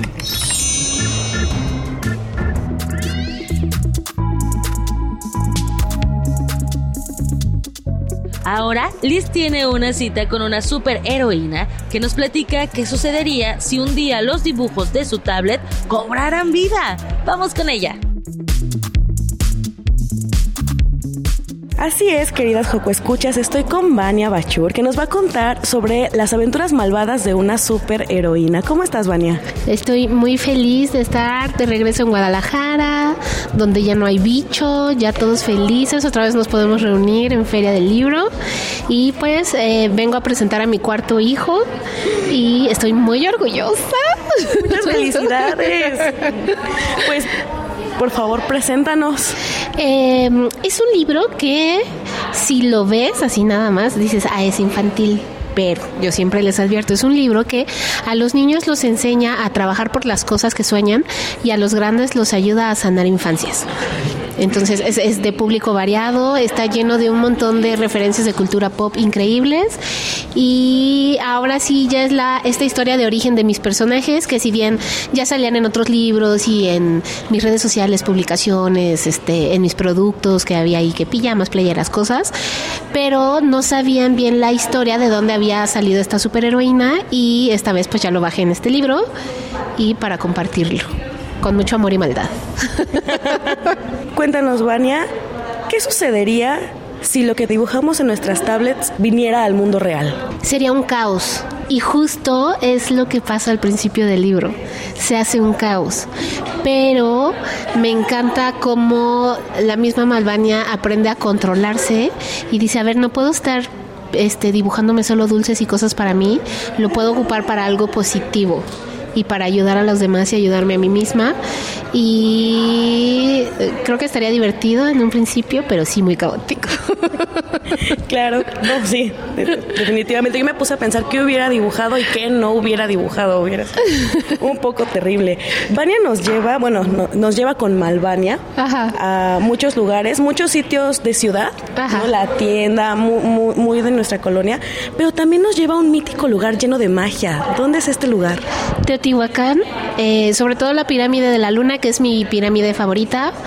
Eh, a mí me encanta Teotihuacán y real se me hace un, lugar muy mágico y cuando estaba escribiendo mi libro, ya tenía la idea y, y todo como bajado, pero dije quiero agregar algo de mi cultura a este libro y que no sea el típico eh, historia de origen de superhéroe de era alien y era poderoso por ser poderoso y ya o por el poder del ki, sino impregnar algo de mi cultura y que fuera como más clásico, pero que igual eh, le llegara como a este público nuevo. Eso me gustó mucho y pues ahí anduve dibujando mi pirámide de la luna, me fui a hacer sus varias expediciones a Teotihuacán para ver texturas, para ver cómo lo dibujaba, cómo eran los murales para inspirarme y aquí está el resultado. Me encanta, me encanta. No, está increíble. y si han visto el contenido de Vania, que es muy seguro que lo han visto, está en todas las páginas y es un libro tan detallado que a mí me pasó de las 500 veces que le di vueltas es que cada objeto tiene cara ¿no? y todos tienen sentimientos y todos tienen sensaciones. Cuéntanos el nivel de detalle que tienes en este libro. A mí me encanta hacer absolutamente todo de mis libros. Lo escribo, diseño, hago todas las ilustraciones, diseño mis portadas, me meto hasta en los acabados de que porque está holográfico, que brilla, que dónde está la estrellita, todo tiene que estar en su lugar, pero ya es parte de mi estética y para mí ya es algo normal. O sea, creo que si viera un libro negro con letras blancas en la portada no sería mi libro. Y justo me gusta mucho darle vida a absolutamente todo lo que hay del libro. O sea, puedes ver un post-it y el post-it tiene una expresión y la hojita de al lado tiene otra carita. Y me gusta mucho animar así las cosas, este, crear como este universo mágico en el que todo es divertido. Y me encanta cuando las personas como tú se fijan en esos detallitos porque vaya que cuesta trabajo hacerlos. Y está increíble, sobre todo es el libro mucho más amable de lo que ya es. O sea, es un libro que te sientas a volverlo a ver y te vuelves a reír y te vuelves a divertir. este, no sé, me imagino a los más pequeñitos y a las más pequeñitas que a lo mejor todavía no saben leer, pero las imágenes ya los atrapan y les cuentan la historia, ¿no? También. Fíjate que justo de este libro hicimos un audiolibro que está increíble. Yo hago como cinco voces del audiolibro y el villano que se llama Licenciado Pingüino lo hizo mi amigo Alan Ituriel de Villanos de Cartoon Network y el audiolibro es una joya. Teníamos que parar a cada rato las grabaciones de los ataques de risa que nos daban y escuchar el audiolibro mientras ves los dibujos del libro en físico es mágico, súper recomendado. y ya, ya tenemos recomendación literaria, audio literaria, muy importante. Y aparte de las imágenes, me gusta mucho que, que Malvania se conoce mucho. Desde el principio del libro ella te cuenta, yo era una niña, o soy una niña muy miedosa, tengo estos amigos. ¿Cómo creaste a Malvania, Vania? Malvania es mi alter ego y la creé desde pequeñita para salvarme a mí misma y tuve que pasar varios años de terapia con mi psicóloga y descubrimos y me dijo, ¿te diste cuenta que Malvania es tu alter ego y gracias a ella te salvaste? Porque yo tengo eh, déficit de atención y tengo ansiedad generalizada. Entonces Malvania es esa superheroína que se salva a sí misma, que no tiene pena, que no le da miedo, que es súper valiente y es todo eso que yo no era. Y a medida que fue pasando el tiempo y yo fui madurando, me fui convirtiendo en mi propia Malvania me eh, la usaba primero como, como si fuera un disfraz para protegerme y ahora ya me siento completamente ella. Entonces, así nació. De verdad, e, es una historia muy bonita que nació del corazón y desde que estoy chiquitita, entonces me encanta. Y me encanta poderlo compartir para que, al igual que me salvó a mí, pueda salvar a otras personas. Y, desde pequeñitas, ¿no? O sea, no sé, creo que, que las niñas tomen tanta atención, niñas y niños, tomen tanta atención desde chiquitas en cómo son, en, en aceptarse y en aceptar a los demás. Yo creo que eso sería un gran cambio para quienes de chiquitos éramos diferentes, ¿no? A lo mejor no dentro de lo común. Entonces, cuéntanos, ¿qué piensas que va a pasar cuando este libro llegue a un niño o a una niña? Sobre todo a un niño o a una niña que sienta, ella y él mismo, que no entran dentro de lo común. Quiero que se enteren que ser diferente está bien y es normal. Y que tus diferencias, en lugar de ser como algo negativo o algo que te excluya, te hace una persona única. Y puedes tomarlas como ventaja a futuro para construir sobre ellas. Porque si todos fuéramos iguales y a todos nos gustara lo mismo, sería aburrido. Y en mi caso yo de pequeña siempre fui la niña rara, la diferente, apestada, este, no era suficientemente alta, ni delgada, ni bonita, ni blanca. Entonces, eh, dentro de mis diferencias y de mi rareza, yo encontré mi propio estilo y estoy muy orgullosa de eso. No lo cambiaría por nada del mundo y prefiero ser la loca rara a ser este algo ordinario porque nunca quise tener una vida ordinaria. Y no estás teniendo una vida ordinaria. y es como tus, tus ilustraciones y tu universo llegó a un libro y este libro a las personas. Entonces, me gustaría hacer, ya que ya vamos terminando, dos cosas. La primera, preguntarte, ¿qué le puedes decir también a nuestras niñas y a nuestros niños que se ven guiadas por el arte para poder crecer, desarrollarse en él? Yo siempre les digo, dejen a los niños ser niños, porque de repente si llegan mamás un poco intensas conmigo y me dicen, ¿qué tableta y qué programa le compro? y a qué escuela lo inscribo. Y yo, no, es un niño, déjalo que explore. Simplemente no lo juzgues. O sea, no le digas, oh, no es Da Vinci, oh, no es tu Mona Lisa. No lo juzgues, ponle ahí sus, sus fechitas, que tenga ahí su cuadernito y todo, pero no lo juzgues. Y está bien si te sigue gustando cuando crezcas y también está bien si decides que no es lo tuyo y que quieres ser ingeniero aeroespacial, está bien. Pero es una actividad muy linda eh, el dibujar es súper relajante, es de atención plena y te ayuda mucho en tu salud mental. Entonces, háganlo como un hábito. No tienen que obligarse ustedes mismos a hacer el próximo algo en la vida. Y es, y es lo más importante. Si nos dejamos de poner un estándar por exigirnoslo, creo que vamos a ser más felices con lo que hagamos, ¿no? Porque nada más va a ser que nos guste a nosotros y no que les guste a todos los demás. Es que, por ejemplo, yo hasta la fecha todo mi trabajo lo hago porque me gusta mucho a mí y creo que por eso conecta con la gente, porque no estoy intentando complacer a otras personas o seguir tendencias. Es porque a mí me gusta, yo soy así y si conecta con las personas está increíble. Y ha, y ha conectado porque creo que es un libro súper sincero, los personajes son tan simpáticos y sin spoilearles el por qué, me gustaría, si es que Vania quiere, que le dé voz a Malvania en una de las enseñanzas, de las muchas enseñanzas que tiene la historia de este libro, solamente para que las mamis, los papis, los peques sepan hacia dónde va. Bueno, e, esto quiero que sepas que eh, son palabras mías de Vania Grande a la Vania Chiquita, a la que era la rarita. Eh, bueno, ahí les va. Otra de mis pasiones es coleccionar pequeñas estampas en un álbum. A pesar de que me han llamado infantil o niña chiquita por hacerlo, siento que no hay razón alguna para ocultarlo y ser feliz con mis estampas. A todos nos gustan cosas diferentes y algunos cuando crecen y se convierten en personas mayores continúan disfrutando aquello que los hacía felices cuando eran pequeños. Y está bien. Ahora les decimos adultos independientes con gustos bien dementes. Y está increíble. Muchas gracias, Vania. Muchas gracias y háganlo. De todas maneras las van a juzgar. Nunca van a tener a, a todos contentos. Y el chiste es que ustedes estén felices y ya se sientan completos. No tienen que satisfacer a nadie. Ya ahí lo tienen, chicas. Pues regresamos para allá. Vania, te mandamos un besote. Muchas gracias.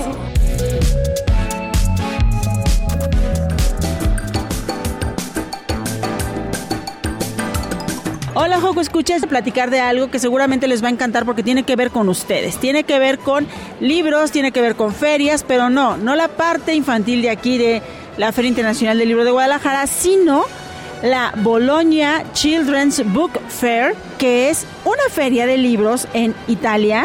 Y para platicarnos acerca de esto está Andrea Antinori, autor e ilustrador, y que forma parte de esta feria.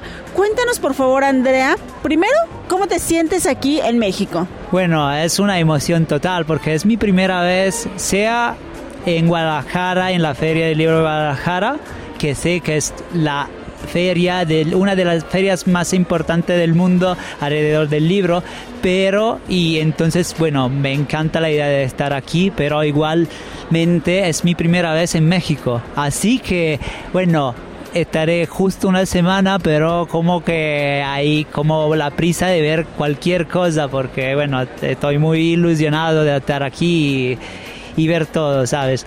Pues bienvenido, Andrea.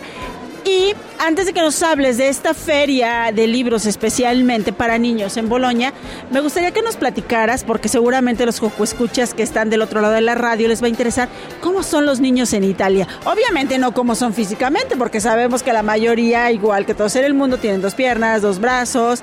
Eh, cabello, eh, generalmente. Pero ¿cómo son los niños en Italia? ¿Qué les gusta? ¿Qué les disgusta? No lo sé, porque yo creo que no sea tanto algo que se refiere a de dónde vienen, más que como nosotros que somos adultos. Hay personas que no le gustan, por ejemplo, los libros divulgativos y otros que le encanta, otros que le da miedo las, las películas horrorosas y otros que hay como le gusta más eh, las cosas alrededor de la cocina. Entonces creo que los niños son iguales, así, ¿no? Como, bueno, me, me encantan sea los niños de Italia que los niños de Latinoamérica todavía. No he nunca tenido problemas con nadie.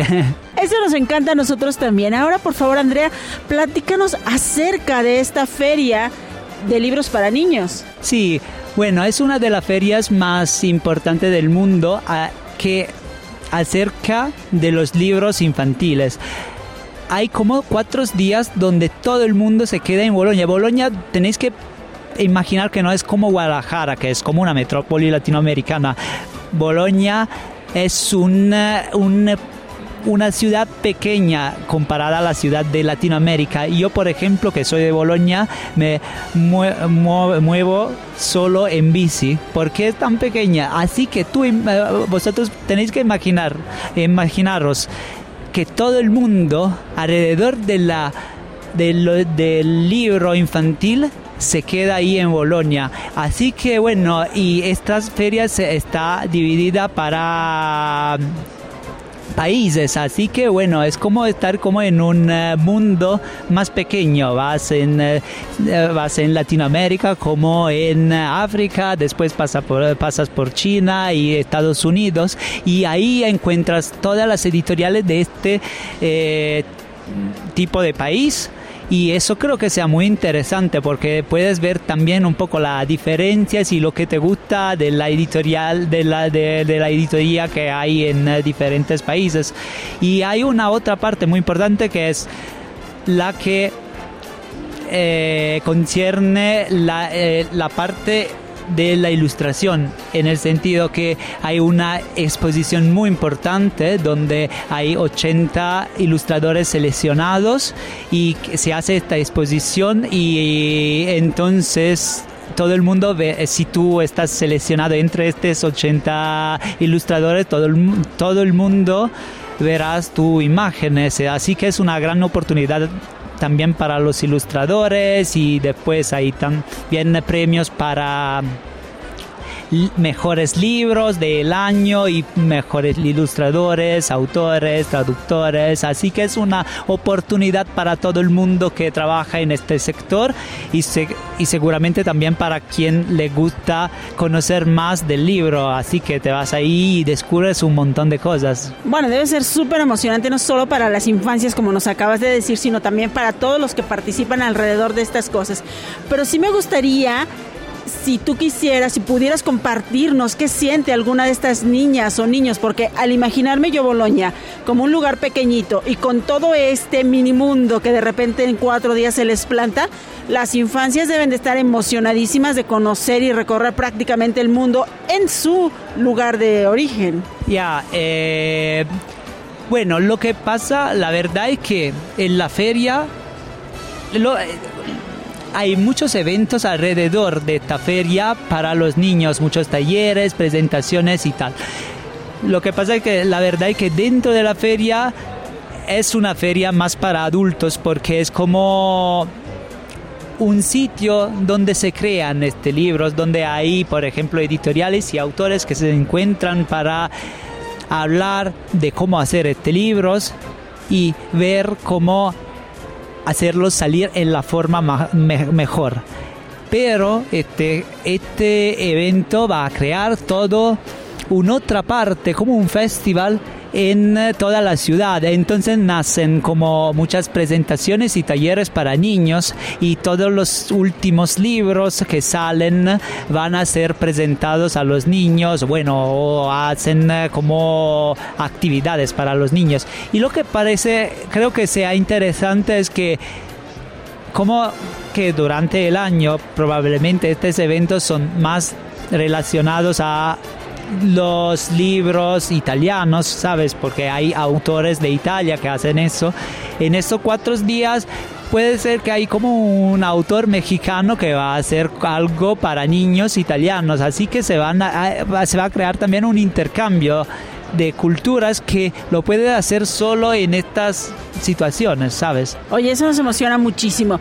Me gustaría poco que, más bien me gustaría mucho que hablaras un poco acerca del papel del ilustrador en la literatura infantil. Bueno, eh, es algo de muy importante porque lo que es es necesario decir es que la, la, ilustración no es simplemente una imagen, es como una otra forma de texto que no es escrita pero es dibujada. Así que creo que es interesante que es una forma que no solo los... Imaginas que hay como niños, obviamente, que no saben aún leer, leer, ¿no? Sí, sí. Y entonces con el dibujo puede llegar a todos, ¿no? Porque no habrá nunca un niño que no puede leer una imagen. Aunque hay, hay bueno, perdona, eh, tal vez los niños saben hablar, eh, saben leer mejor las ilustraciones que los adultos. Y eso pasa muchas veces.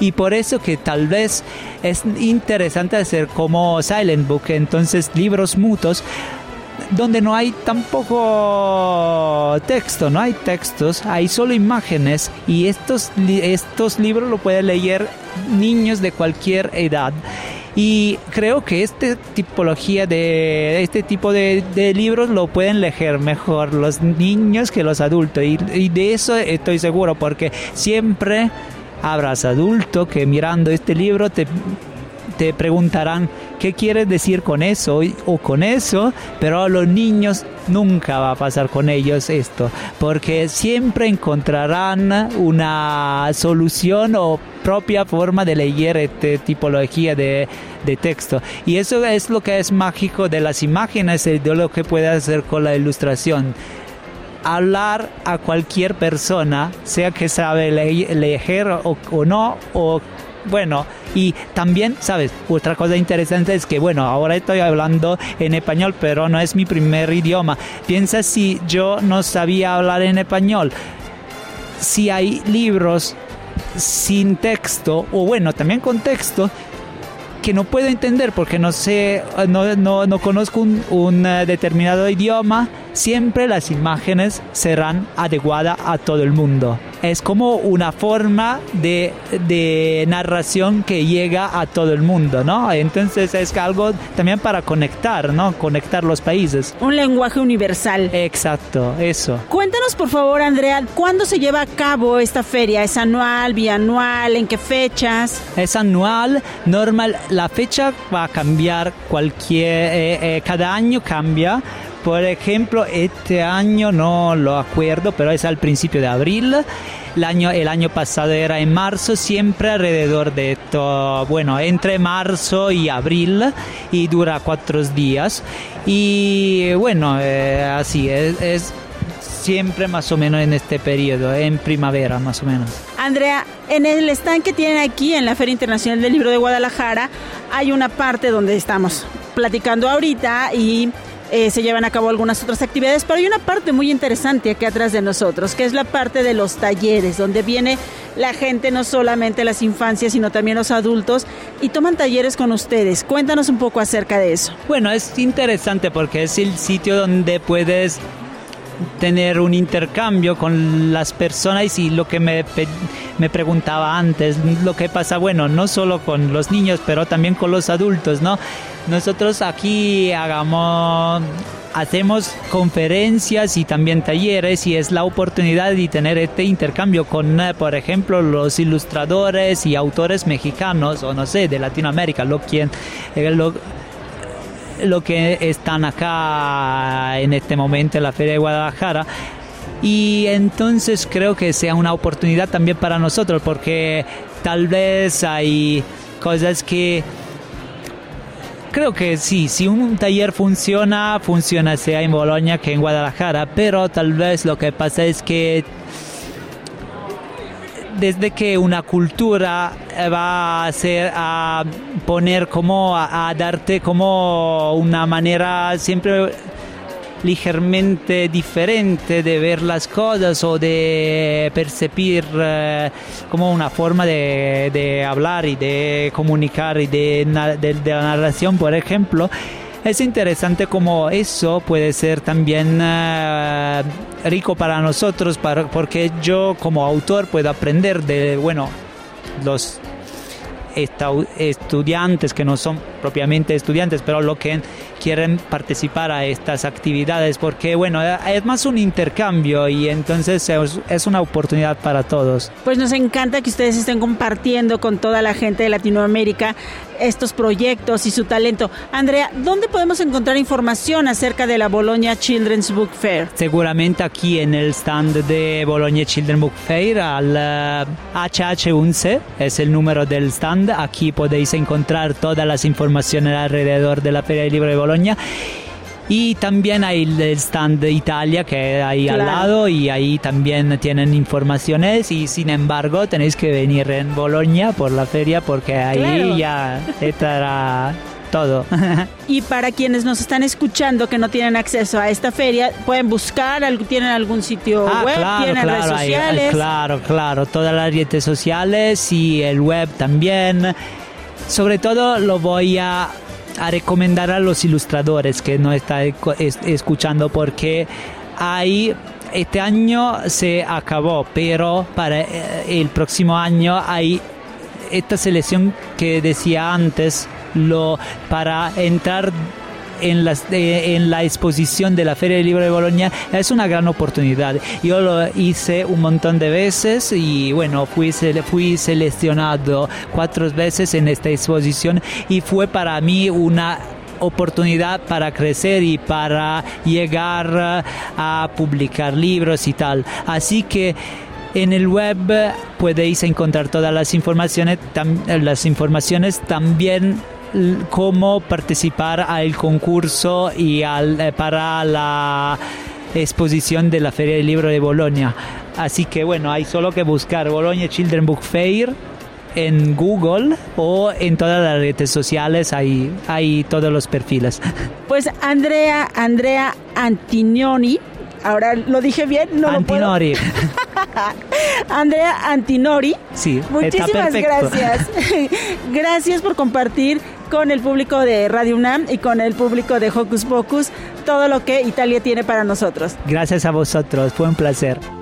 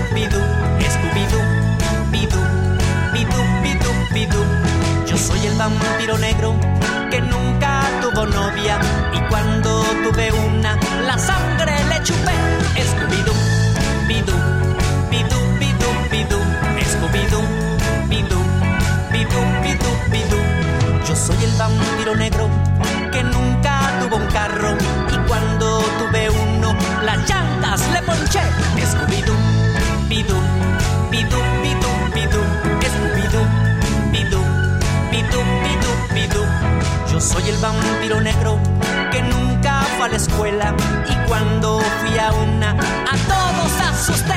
Scooby-Doo, bidú, bidú, bidú, bidú. Scooby-Doo, bidú, bidú, bidú, bidú.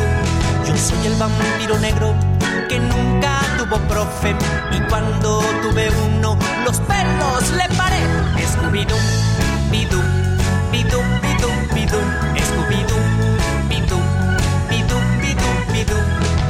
el vampiro negro que nunca tuvo casa y cuando tuve una de un portazo la tumbé. Scooby-Doo, bidú, bidú, bidú, bidú. Scooby-Doo, bidú, bidú, bidú, bidú. Si quieren visitarme,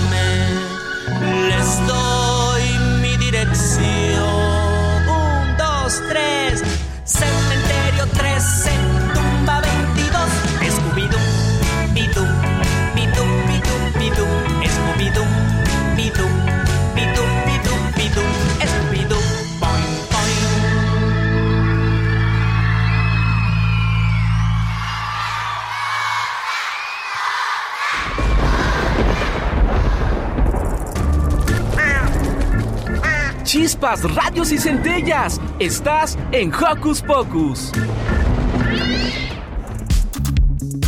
Llegamos justo a un espacio muy reconfortante, el espacio de inclusión. Vamos a platicar con algunos amigos que están aquí sobre qué hay en este espacio de inclusión. ¿Cómo te llamas? Sofía. Sofía, cuéntanos acerca de este espacio de inclusión, por favor. Bueno, en este espacio estamos varias editoriales o emprendimientos que se dedican más que nada a la inclusión, ya sea lengua de señas mexicana, sistema braille y también sobre autismo y varios más. Particularmente, ¿tú qué papel juegas en este espacio de inclusión, Sofía? En este papel prácticamente yo oriento a las personas sobre qué es lo que tenemos porque pues más que nada es visual esto, entonces les llama la atención y yo prácticamente les digo de qué se trata y qué productos tenemos y material. ¿El material para qué tipo de gente va dirigido? Tanto a las personas que cuenten con la discapacidad como para personas que no cuenten con la discapacidad pero les interese aprender ya sea lengua de señas mexicana o el sistema braille. Y también dentro de este espacio de inclusión tenemos a Alejandra Aceves. Cuéntanos, Ale, ¿cuál es tu participación en este espacio? Mira, yo soy autista de diagnóstico tardío. ¿Qué significa esto? Que apenas hace cinco años y medio me enteré que era autista. Me puse a estudiar como si no hubiera un mañana. Y por fortuna, bueno, por fortuna para mí, se vino la pandemia. Entonces me metí a estudiar la maestría en trastorno de, de neurodesarrollo porque yo quería saber por qué los psicólogos se equivocaban tanto con el diagnóstico principalmente en mujeres. Nos diagnosticaban con TDA, con bipolaridad, con, con TOC, con trastorno límite de personalidad y no caían con que era autismo. Entonces, bueno, me, me, metí a estudiar todo esto y me apasionó como buena autista, fue mi hiperfoco durante todos estos cinco años, sigue siendo. Entonces escribí un libro de autismo, que es este de, que se llama Yo, autista, con cara de sorpresa. Escribí este libro y eh, empecé a hacer activismo en mis redes sociales. Estoy en TikTok, en Instagram, en Twitter, en Facebook y en YouTube haciendo. Lo que hago es estudiar algo que me llama la atención a yo. A ver, ¿por qué a veces me hablan y me quedo callada sin poder hablar? Y entonces, entonces me metía a, a estudiar sobre eso en papers científicos, los traducía, los resumo y luego hago videos acerca de esto. Ale, Ale, pero ¿qué es el autismo? El autismo es una condición del neurodesarrollo que nos hace procesar la información de una manera distinta. ¿Qué significa esto? Que es como si tú fueras un Samsung y yo fuera un iPhone. Si yo no sé usar Samsung, se voy a decir, ¿sabes que no sirve? Y, es que solamente somos, nuestros cerebros funcionan diferentes, pero todos los cerebros son importantes en el mundo. Personas como Alan Turing, como Mozart, como Beethoven, como Albert Einstein, como muchas otras personas han sido neurodivergentes y esta manera de pensar distinta es la que ayuda a que funcione todo el mundo. Para mí, todos somos importantes. Además de Yo Autista, escrito e ilustrado por Alejandra Cebes, ¿qué más podemos encontrar acerca del autismo en este espacio de inclusión? Este cuento hermoso. Este cuento lo empecé a hacer porque muchas mamás y papás me escribían preguntándome cómo le podían explicar a sus niños autistas o a sus los hermanitos de los niños autistas qué era el autismo. Y dije, tengo que hacer un cuento. Entonces, en mis vacaciones me puse a escribirlo, a ilustrarlo. No tengo editorial, o sea, yo lo pagué. Por eso es, no es un libro barato porque pues me costó mucho dinero. Eh, tapa dura, yo lo quería bonito porque somos los autistas muy sensibles a lo sensorial, entonces que, que puedas acariciar el papel, que cuando lo huelas te guste y entonces eh, está todo ilustrado, o sea, todo totalmente con mis dibujos explicando diferentes características de autismo para que sea entendible para un niño pequeño, pero también para los papás, para los maestros. Por ejemplo, a veces el maestro te dice, es que yo quiero que me le pongas un, un maestro sombra porque yo no puedo con el niño. Cuando no, ni siquiera se han eh, tomado la molestia de estudiar un poquito de autismo. muchas veces no es necesario. Yo me la aventé toda mi estudiando sin un maestro sombra y también para los abuelos o para los papás que no aceptan el diagnóstico de autismo porque está cargado de estigma que se ha venido arrastrando desde Leo Kanner en 1943 hasta nuestra fecha, hasta estas fechas, donde dicen, no, es que es una discapacidad intelectual cuando solamente el 30% de los autistas tiene discapacidad intelectual y el 70% tiene inteligencia promedio o superior. Ale, cuéntanos por favor en dónde podemos, cómo podemos encontrarnos, encontrarte en redes sociales y cómo te seguimos. Como historias cotidianas o como East cotidianas, o sea, hasta la T. Estoy en, en TikTok, o sea, me he tenido que meter a todo en TikTok, en Instagram, en, en X, en Facebook y en YouTube donde hago estos videos de divulgación, están por temas muy fáciles de ver y a mí me apasiona el tema, entonces nos podemos quedar aquí cinco horas platicando de lo que quieras. Pues muchísimas gracias Alejandra Aceves y amigos de que están aquí cerquita de Guadalajara, amigos que piensan venir a la FIL Guadalajara, vengan en el área de internacional, en el espacio de inclusión que está en el pasillo JJ. 40. JJ40, vengan, visiten a Ale, a nuestros amigos de las lenguas de señas mexicanas y encuentren realmente un verdadero espacio de inclusión. Muchas gracias. Gracias a ti, Silvia, qué gusto, niña.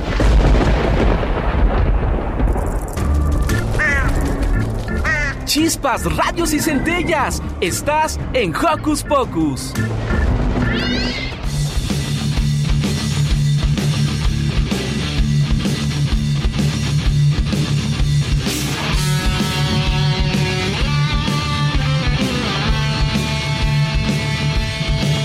Yo soy Nahual, soy un danzante. Yo soy Tastuán, soy ocelote. Y cuando empiezo a danzar, me convierto en tecolote. Mi máscara de Tastuán la hice de barro bruñido. Con serpientes alimañas, con las arañas que he soñado. Y cuando empiezo a jugar, soy el Tastuán que he deseado. Yo soy el agua, yo soy el viento, yo soy la tierra, yo soy el fuego, yo soy el fuego. Yo soy un niño Tastuán. Yo soy un niño Chicas, ya se terminó el tiempo de este Hocus Pocus, pero no nos vayamos sin antes invitar a nuestras y nuestros Hoku escuchas a que se acerquen a los libros, ya que esto les abrirá las puertas a nuevas realidades. Así está, recuerden que leer es un hobby muy divertido, así como ver la tele y jugar videojuegos. No dejen de acercarse a las bibliotecas de su entorno para conocer más sobre el mundo lector. Y bueno, queridas Hoku conductoras, es hora de decir adiós. Esperamos que se hayan divertido mucho dando la vuelta en los pasillos de la FIL Guadalajara y que el siguiente año puedan visitarnos para estar juntas en la próxima edición. Nos escuchamos el próximo sábado a la misma hora y por la misma frecuencia. Agradecemos en los controles a Andrés Ramírez. Agradecemos especialmente al equipo de Radio UDG por permitirnos entrar en los hogares de Guadalajara, a Raúl Martínez, Alberto González, Fabián Cázares y al director de Red Radio UDG, Víctor Hugo Magaña. Muchas gracias, Dami, por acompañarnos en esta emisión y esperamos escucharte más seguido por los Hoku micrófonos. Yo soy Silvia, me despido de ustedes con un sonoro beso. Yo soy Lisbeth y me despido de ustedes con un choque de puños. Yo soy Tamara Quiroz y nos escuchamos pronto. Radio UNAM presentó el espacio donde las niñas y los niños usan la magia de su imaginación.